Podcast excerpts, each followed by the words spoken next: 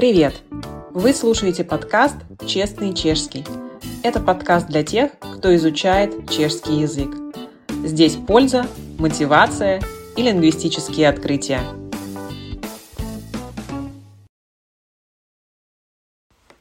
Дорогие друзья, всем здравствуйте! Сегодня на связи Ксения Кава, директор школы чешского языка Крокус School, языковой коуч и психолингвист.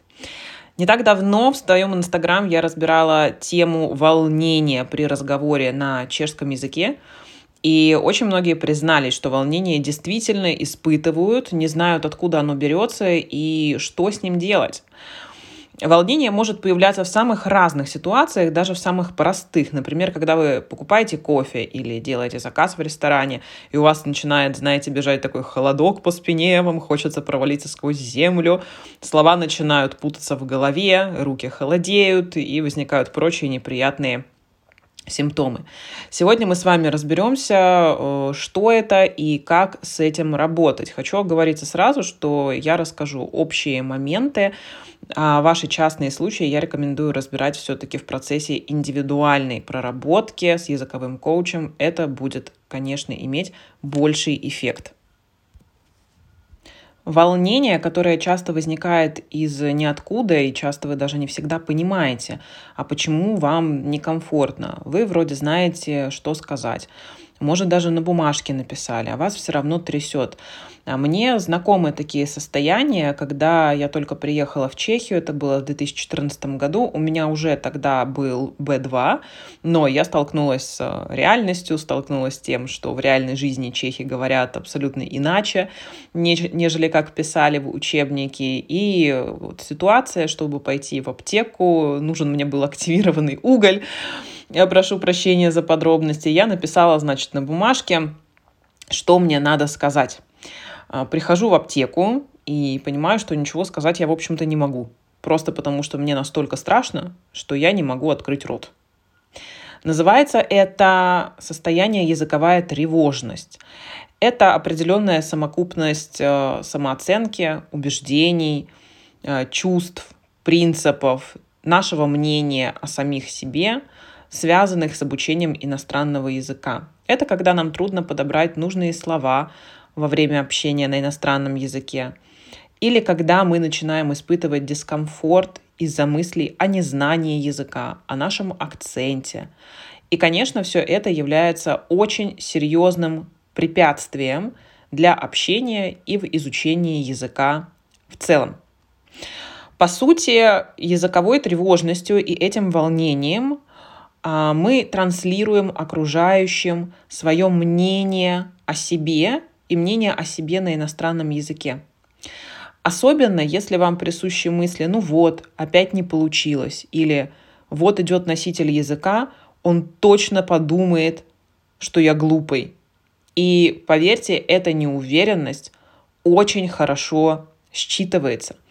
Так же, как знаете, давайте на простом примере, когда неопытный молодой преподаватель приходит в класс, например, к подросткам, его неуверенность также хорошо считывается. Дети это всегда чувствуют. То же самое и здесь. Остальные люди абсолютно так же чувствуют и также считывают нашу неуверенность. Здесь нужно принять как факт, что с повышением уровня языка уверенность приходит не всегда, потому что я часто слышу такие мнения. Вот, например, у меня уровень А2 сейчас, я очень переживаю, что мне страшно говорить.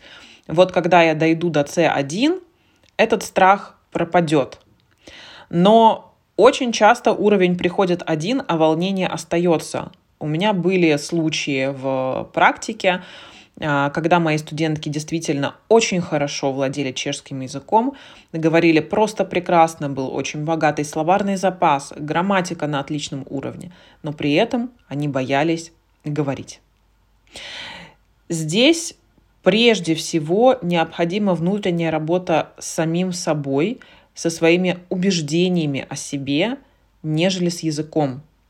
Потому что язык можно знать на уровне C100, и все равно боятся, например, совершить ошибку. Прежде всего, хорошо бы определить причины, этой самой тревожности. Сегодня я расскажу вам механику, как это работает, и дам одну технику по работе с, со своими убеждениями или со своими установками, мыслями о самих себе в изучении чешского языка.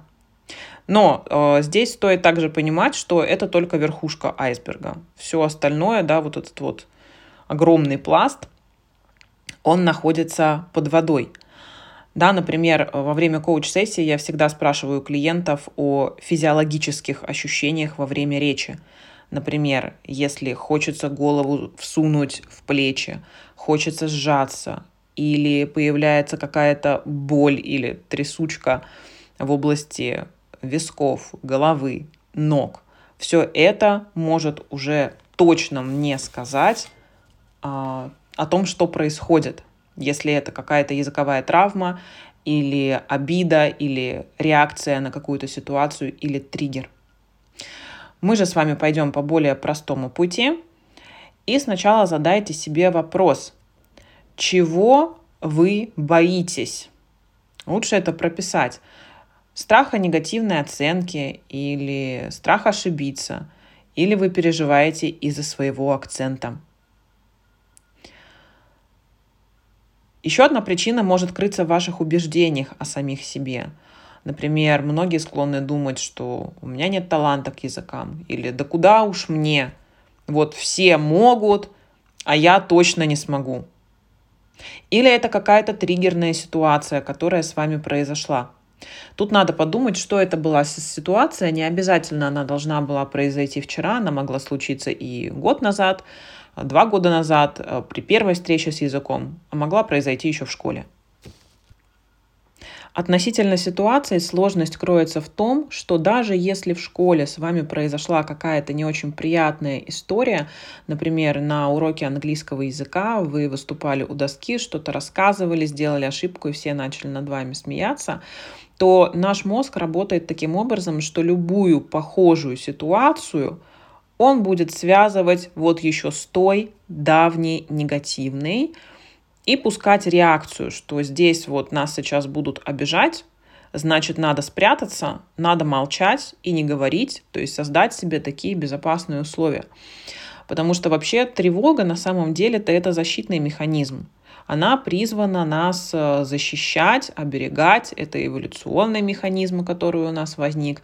А, да, мы с вами знаем, что мы-то в 21 веке живем, а мозг еще немножко не успел, так сказать. А, поэтому защитные механизмы у нас все равно срабатывают. И если он видит ситуацию, которая кажется ему потенциально небезопасной, то в виде тревожности как раз выступает вот эта защитная функция. Ну и что, в общем-то, со всем этим делать? Можно, конечно, себя перебарывать. Тоже очень частая практика, что вот если я буду перебарывать себя, то у меня обязательно получится. Но если вы, в принципе, человек э, тревожненький, то, скорее всего, эта тревожность от вас никуда не уйдет. Хоть вы 10 раз себя переборете, и хоть вы будете 7 пядей во лбу э, с уровнем C100. Тревожность, скорее всего, останется. Я бы здесь посоветовала, наверное, начать с вопроса «И что случится?». Давайте на примере. Предположим, я боюсь совершить ошибку. Ну, окей, вот ты совершишь ошибку, и что тогда произойдет? Ну, я буду выглядеть глупым. И что тогда случится, если ты будешь выглядеть глупым? Головой-то мы понимаем, что, конечно, это не так, но телу не прикажешь. И что случится, если ты будешь выглядеть глупым? ну вот все там носители языка будут думать, например, что я не профессионал своего дела. И что случится, если все будут думать, что ты не профессионал своего дела? И так далее, и так далее, и так далее, пока вы не дойдете до истока этой проблемы. Это один вариант. И второй вариант можно начать с ваших убеждений о самим себе. Здесь я предлагаю вам сделать вместе одну такую очень легкую технику. Это из того, что вы можете делать самостоятельно, но даже она требует отдачи и мыслительной деятельности. Остальное, уже более сложные техники, рекомендуется делать под наблюдением а, языкового коуча. Ну, давайте попробуем начать с этой и вместе что-то написать. Вы можете написать себе инструкцию и выполнить ее потом. В качестве убеждения давайте возьмем «у меня нет таланта к языкам». То есть, по сути, вам надо сделать такую перепрошивку и убедить себя в обратном, и это возможно. В первую очередь подумайте, какая для вас вторичная эмоциональная выгода от этого убеждения. А она всегда есть. И, как правило, э, это подпитка нашей низкой или нестабильной самооценки. Например, у меня нет таланта к языкам, ну а зачем тогда пытаться вообще, да, что-то делать? Раз у меня нет таланта, значит и пытаться не надо. Да, вот все там учат, а у меня таланта нет, ну, значит и делать ничего не буду. Логично же звучит. Попробуйте написать несколько доказательств, которые укрепляют это ваше убеждение, например, в том, что у вас нет таланта к языкам. В школе, предположим, я получал двойки, учительница ругалась, родители ругались. Когда я выступал на английском, предположим, языке у доски, а, все надо мной смеялись. После этого, когда вы написали несколько доказательств, лучше, если их будет от 5 до 10, это не так просто,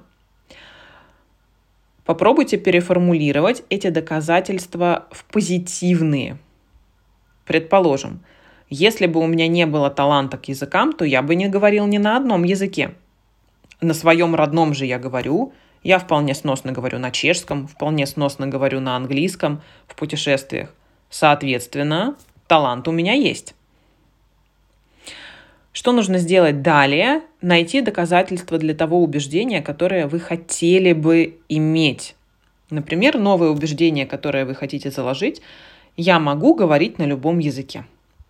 И тоже попробуйте найти доказательства. Опять-таки лучше, если их будет несколько, 10, 15, ну, может быть, достаточно и 5 для начала.